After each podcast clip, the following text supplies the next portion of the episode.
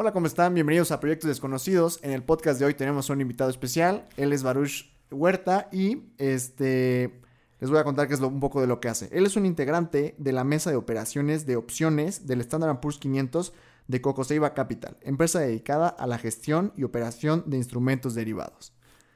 Baruch, bienvenido. Eres el primer invitado al podcast de Proyectos Desconocidos.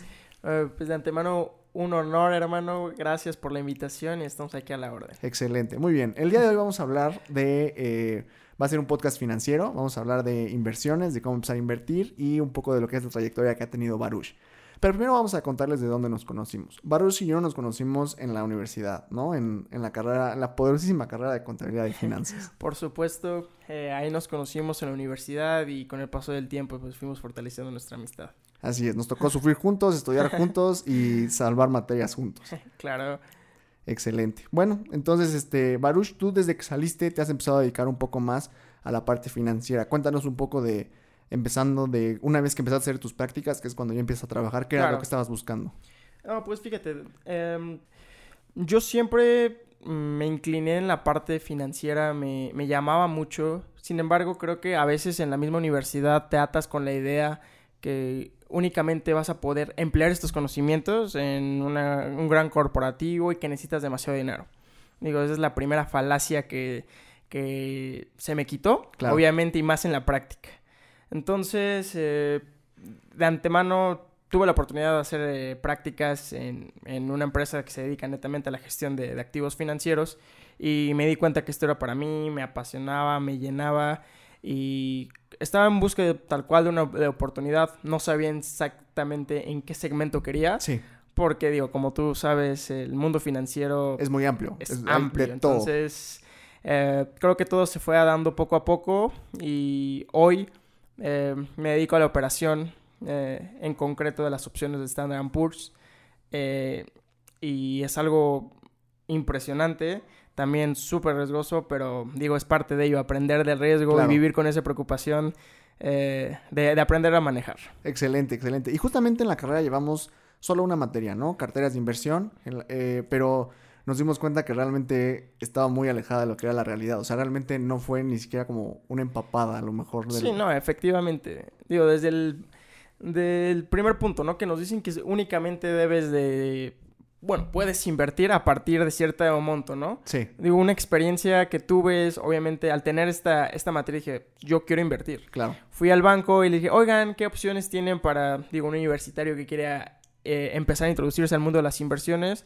Primero creo que ni me tomaron en cuenta y me dijeron, Claro. bueno, necesitas este medio millón y en adelante, ¿no? Y digo, entonces creo que eso me dio también esa pauta para eh, aprender y digo, ir buscando nuevas oportunidades, opciones Claro. de gestoras que te permitan invertir, ¿no? Digo, y con poco capital, porque también hay que ser realistas. Cuando eres universitario, eh, digo, no, no Estás puedes... saliendo apenas con tu propio dinero, ¿no? y Exacto, tampoco es que exacto. tengas ahí una cantidad descomunal, pero pues, ahorritos, hay que, hay que ponerlos a trabajar.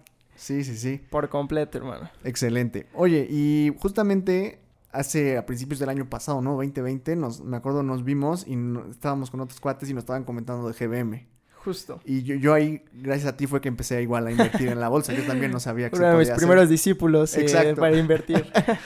sí, no, la verdad es que GBM es una eh, aplicación, eh, un broker muy importante hoy que ya ganó mucha fuerza en el mercado y que te permite, como persona física, poder gestionar y administrar tus inversiones. Claro, Y digo, y al final de cuentas, tener un mejor rendimiento que te los pueden ofrecer en cualquier fondo de inversión e inclusive, en- digo, de antemano se lleva de pie a, a los bancos. claro, definitivamente, eso sí, porque nos hemos dado cuenta ahorita manejando otro tipo de, de conocimientos que realmente lo que ofrece el banco, pues es muy poquito, es una nada. Y la- luego la cantidad de comisiones que te cobran, ¿no? Exacto, exacto. Hay, hay perfiles de inversionistas a los que a lo mejor les gustaría, o sea, les gusta más tener ese, ese tipo de seguridad, ¿no? De que esté en el banco, pero Mm. si necesita, o sea, hay quien le guste más, eh, un poco más de riesgo y un poco más de beneficio también. Que claro, digo, creo que es un muy buen punto de apertura iniciar a invertir con lo seguro. Sí, Pero eventualmente te das cuenta que tus necesidades te van a exigir más. ¿Por qué? Porque al final de cuentas la inflación y todo te, te va a ir comiendo y Claro. tu poder adquisitivo decrece. claro, claro. Y te das cuenta y hasta cuando quieres ir a hacer cualquier actividad que quieras o comprar cierto producto y digo, al final de cuentas lo resiente tu, tu cartera. Definitivamente. Sí. sí, sí, Bien, entonces pues eh, podríamos decir que la, la, primera vez donde empezaste a invertir fue en GBM. Correcto, sí. Yo empecé a invertir en GBM y digo, es muy sencillo. Sí. Con 100 pesos puedes aperturar tu cuenta. Digo que es algo genial. Digo que también hay que tomar en cuenta un punto muy importante. ¿Por qué? Porque las personas a veces piensan, ay, voy a invertir, ¿no? Invierto 100 pesos y Claro. hay que pensar también en términos marginales. Sí. ¿no? Entonces, eh, digo, puedes tener un rendimiento de, del 20% sobre 100 pesos, ¿no? Y tú me dices, ay, increíble, 20 pesos, ¿de qué me sirven? Sí, Digo, claro. Eso también es gestión y administración de, de las propias finanzas. Al final de cuentas, lo que va a pagar es- va a ser la constancia Claro. y análisis al final de cuentas. Claro, y la disciplina de estar igual pendiente y estar metiéndole dinero, ¿no? Porque te hay que estarle, hay que estar fondeándolo, ¿no? Justamente, justamente. Digo, no, no, no puedes esperar resultados de la noche a la mañana. Digo, Claro. tan sencillo como yo, no. Porque un día vayas al gym no significa que al día siguiente vas a estar en hipercondición. Sí, y- exacto, y ya cargando 100 kilos y todo, ¿no? Exacto. es lo mismo con las inversiones. Sí, exacto. Yo me acuerdo cuando la, la primera vez que abrí mi portafolio, después de que platicamos, los primeros tres o cuatro meses perdí. O sea, y, y pérdidas de entre el 7 y el 10% del, del portafolio. Y decía, bueno, voy a aguantar, que no sé qué. sí pesa, ¿no? También es una claro. parte que hay que considerar, la parte mental. Digo, un punto importante y más en las inversiones eh, es tener esa paciencia y aversión al riesgo. O sea, Sí. estar dispuesto a que el perder también está bien, digo, y también es una curva de aprendizaje muy buena. Hoy te voy a comentar. Sí, Eh, creo que el administrar, el invertir en diferentes instrumentos te da esa diversificación, pero también Claro. el riesgo es altísimo. claro, Hoy claro. con derivados, digo, yo tenía una idea de que derivados únicamente era para cobertura. Sí. Y hoy yo te lo puedo asegurar, puedes hacer demasiado dinero, sí, pero Sí. también el riesgo es increíble. O sea, yo cuando inicié con derivados, ver minusvalías del menos 60, menos 70% de tu portafolio, Es muchísimo. tú me dirás, o sea... no, claro, claro. Y claro, las personas van a decir, eso no sirve, no funciona, pero digo, le- eh, a pesar de todo ello, es la parte de constancia, de aprender, de seguir eh, eh, en, en el mismo camino. Creo Claro. que si, si no te quitas ese miedo, Sí. jamás vas a poder lograr algo importante y no son las inversiones en lo que quieras hacer. Sí, definitivamente. Y también hay que ver el horizonte a largo plazo, ¿no? Porque a lo mejor Claro. y ahorita, pues en lo que se van ajustando los mercados o le vas agarrando la onda, pues hay una curva de aprendizaje que es cuando las personas... Muy importante. Es muy importante. Se Y que también cuesta, al final de cuentas, este, creo que siempre escuchaba, ¿no? Hasta que si no duele, no, no, No sirve. sirve. Sí, y sí, sí. efectivamente, o sea, tiene- te tiene que doler eh, el perder dinero, el decir, igual preguntarte, ¿en verdad estoy hecho para esto? Claro. Creo que también es muy importante y, digo, al final de cuentas es la constancia, la disciplina que tengas para, para seguir, hacer crecer tu dinero. Sí, definitivamente. Oye, y ahorita que dices esto de, de- de la parte de perder, ¿cuáles son algunos como mitos que generalmente hay antes de que las, las personas empiecen a entrar al, al mundo de la inversión? Claro, a ver, el punto número uno, y creo que todos lo tenemos, es que únicamente la gente millonaria o con mucho dinero puede invertir en bolsa. Claro. La verdad es que no. Digo, GBM te permite invertir desde 100 pesos, Sí. Actinver con 1000, inclusive si te van a México necesitas 10 mil, o Cantidades Finamex aceptables, ¿no? 50 mil. Claro. Digo, eh, hay ciertas necesidades del mercado que necesitas tú como inversionista verificar cuál es tu mejor opción, ¿no? Claro. Pero hay que quitarnos primero ese mito de que no hay opciones. Claro que hay opciones. Lo importante es involucrarse y saber cuál es más te conviene como tu perfil de inversionista. Claro, investigar, ¿no? Ponerse a investigar. Y porque la verdad es que sí hay opciones. Sí, demasiada. Te voy a dar un, un comparativo muy Sí. importante. Eh, justamente en México, eh, únicamente el 0.3% de las personas invertían antes en la pandemia. Digo, un punto muy importante es que, derivado de la pandemia, muchas personas empezaron a invertir su dinero en bolsa y ahora ya somos el punto 6, digo, el doble. Es un Ah, punto muy importante. Sí. Pero no llegamos ni al 1%. A diferencia Sí. de Estados Unidos, en donde las personas, eh, personas físicas, Sí. o sea, no necesitan ningún intermediario Fondos de financiero, cobertura broker, ni no, nada, sí. Por ellos mismos, el 50, el 52% de la población invierte. ¿Qué diferencia? Abismal la diferencia que hay Exactamente. Y digo, y por Sí. eso tienes esos resultados de la economía que mueve al mundo. Claro, ¿no? claro, claro. Sí, sí, sí. Perfecto. Oye, pues entonces, este, si pudiéramos ir como diciendo que es, para los que no saben, empezando a ver ¿qué tipo de instrumentos o qué es lo que podrían invertir ahorita que si entran, por decir, a un broker como GBM o algún otro? Claro. Digo, hoy vamos a hablar de, de los instrumentos más conocidos en los que nos podemos eh, empezar a invertir. El primero, las acciones, ¿no? Que básicamente, ¿qué son las acciones? Son las partes en las que se divide el capital de una empresa. Ok, Y de antemano, o sea, tú al comprar una acción ya eres accionista. Entonces, Claro. que también no se te quite ese orgullo de tener que ya literalmente puedes ser el accionista de la empresa que quieras, ya sea Amazon, Tesla, las mexicanas. sí. Está, está en nosotros. Y que las mexicanas hay, o sea, acciones de empresas grandes que realmente son baratas, ¿no? Exacto. Veintitantos pesos, treinta y tantos pesos. Digo, vas a un Starbucks y ya te consumiste en una sentadita, puedes tener tres acciones. acciones de Alsea, ¿no? Casi, casi, sí. Exacto. Entonces, digo, ya también esa es la parte de ir eh, involucrándonos en lo que son las acciones, Claro. qué en qué puedo invertir, en qué no debo de invertir. Y ojo, también hay muchos mitos sobre, no, es que esto no funciona. Eh, digo, hoy me voy a ir a un tema muy diferente por si en las criptos. Sí. Yo particularmente tuve una experiencia con criptos. eh, digo, hoy no tengo este, la proyección que yo deseaba. Sí. Sin embargo, es un proyecto a tres, tres años y digo, en tres años te comentaré si fue una buena inversión o no. Hay que darle tiempo, ¿no? En tres Exacto, años nos volvemos a ver y ya, ya me dice. Sí. Exacto, exacto. Eh, digo, también tenemos eh, un ETF Sí. que por sí es un Exchange Traded Fund. Ok. Que básicamente, ¿qué es? Es, eh, son, es una acción de acciones. Ok. Es decir, lo que tratas es de diversificar. ¿Por qué? Digo, si tú quisieras ir a, a- en la bolsa de valores y quieres comprar las 35 empresas, creo que sería un poco costoso. Entonces, Claro. lo que hace este, eh, un ETF, tal cual, es tener una porción de todo ese racimo de acciones y de- diversificarte. Ah, excelente. Y a diferencia de un fondo de inversión, fungen lo mismo, ¿no?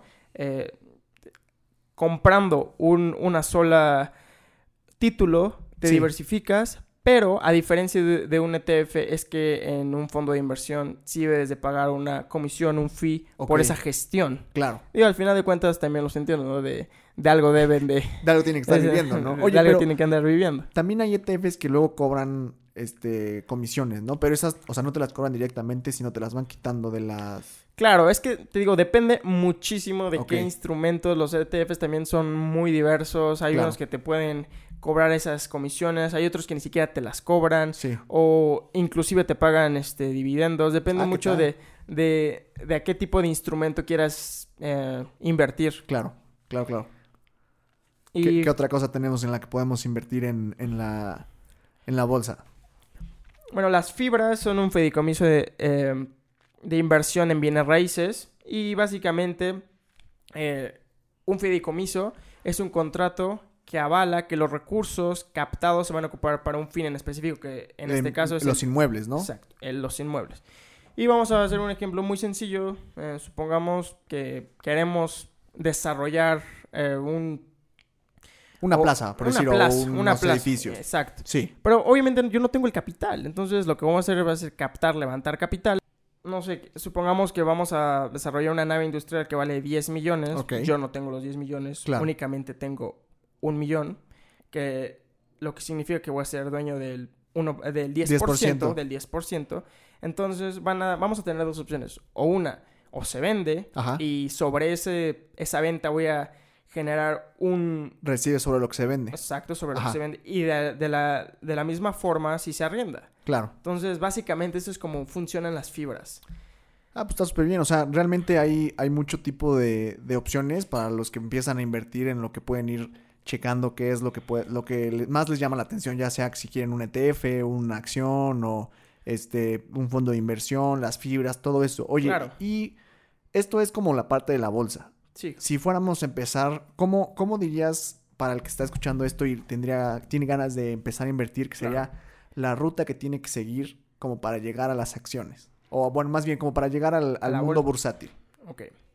Creo el punto número uno y creo que el más importante es quitarte el miedo. Claro. O sea, digo, creo que arriesgando, creo que una persona que no arriesga jamás va a ganar nada en su vida. Y Sí. eso aplica para, partes, ¿no? para cual... Desde hacer un podcast hasta invertir en la bolsa. exacto. Claro. En- en- segundo, es este identificar qué instrumento te sientes cómodo para invertir. Claro. Cla- O sea, porque yo te puedo hablar hoy de derivados, criptos, acciones, inclusive CETES. Sí. Y tú te vas a sentir cómodo. digo, de antemano debes de conocer en lo que estás invirtiendo. Claro. Entonces, eh, ese es un punto muy importante. Conocer la oferta y qué, y qué estoy dispuesto a, a arriesgar. invertir. A arriesgar. invertir, ¿no? También. Claro, ¿no? Sí. Segundo, muy importante, es este. Perdón, tercero, eh, el tercer punto creo que sería la constancia. Claro. Y al final de cuentas, constancia paga. O sea, Sí. el, el dinero no está en la compra ni en la venta. En la constancia, ¿no? Constancia, en la espera. Y al final de cuentas vas a ver frutos. También es que no te desesperes. Digo, los primeros meses al inicio van a ser los más difíciles porque evidentemente vas a ver minusvalías y vas a decir, ¿qué estoy haciendo? Se ¿Por está qué me perdiendo mi metí?". dinero, ¿no? Exacto, se Sí. está perdiendo mi dinero, pero estadísticamente la bolsa siempre se recupera y va a la alza. Claro. Entonces, digo, creo que vas a tener una plusvalía así lo dejas en, en el colchón, ¿no? Entonces, Claro, y al final hay que pensar en el largo plazo, ¿no? Al Justo. final ese dinero justamente por eso lo estás invirtiendo, ¿no? Para Claro. ocuparlo ahorita. En unos Claro, 5 o claro. 10 años vas a ver sí, la ganancia. como reitero, debes de tener tus metas muy bien pactadas. ¿Para qué lo quiero? Claro. Quiero mi dinero en un año y quiero generar, generar, perdón, eh, 100 mil pesos. Ok, digo, se puede, claro. Sí. Pero a ver, no, no pienses que con solo compra de acciones lo vas a generar o con instrumentos de deuda como los CETES. O Sí, sea, claro. eso en la vida, ¿no? Digo, también hay que arriesgar más. Entonces, Definitivamente. con relación a mayor riesgo, mayor, Mayor rendimiento. beneficio. Sí, pero sí, sí, sí. Digo, es algo que debes estar dispuesto a hacer, bro. Ah, pues excelente, excelente. Oye, pues este, vamos cerrando y pues excelente plática para todos los que no, no conocían de este mundo y para los que también ya conocen y si les gustaría empezar a, a invertir, pues es, es momento, ¿no? De que empiecen a investigar, ya aquí dijimos varias opciones, este, y de los que no saben, pues también hay, la ventaja es que ya ahorita con el internet hay mucha manera de, de empezar. Claro, Y- Ese fue el, el temporizador. y este. Hay mucha manera de empezar. Y pues si no, aquí también estamos, ¿no? Para, para apoyarlos. Al final estudiamos la carrera y le sabemos, tampoco. Baruch le sabe más. si tienen dudas, escríbanle a Baruch. no, y de antemano también es una idea. Digo, en- actualmente tratamos de levantar capital. Nuestra meta son 50 millones. Y gestionar cartera, y evidentemente, para todos aquellos que no están dispuestos a observar de forma Claro. real que su minusvalía eh, baje drásticamente, digo, para eso estamos las personas, finan- los financieros que nos dedicamos a ello para la gestión. Y Excelente. reitero, todos estos son de pruebas. Eh, estos últimos meses nos las hemos, hemos trabajado en algoritmos, en perfeccionamientos de tácticas, eh, pronósticos, evidentemente para mitigar riesgo y, y aumentar rendimientos. Excelente, excelente. Oye, Baruch, pues muchísimas gracias. Un saludo a todos los que nos están escuchando. Este, hubo nuevas estadísticas del hosting. Ya tenemos igual saludos a los de Oaxaca y saludos a los de Jalapa que nos están escuchando. Un abrazo a todos, gracias por sintonizarlo. Y Baruch, gracias por ser el primer invitado. Este excelente podcast. No, pues muchísimas gracias y encantado de ser el primero, eh, el primer invitado aquí en el podcast. Excelente. Y esta, estos temas financieros los vamos a estar siguiendo teniendo. Estén pendientes cuando salga el siguiente, igual les vamos a avisar para profundizar un poco más en lo que son, tanto en lo que hace Baruch como en los demás instrumentos eh, financieros y a lo mejor algún tipo de, de estrategia a seguir. ¿Cómo ves? Bueno, excelente y digo, solo para recapitular, eh, pierdan ese miedo, arriesguen Sí, y verán la recompensa. Perfecto. Pues ustedes estuvieron escuchando Proyectos Desconocidos. Nos vemos en la próxima.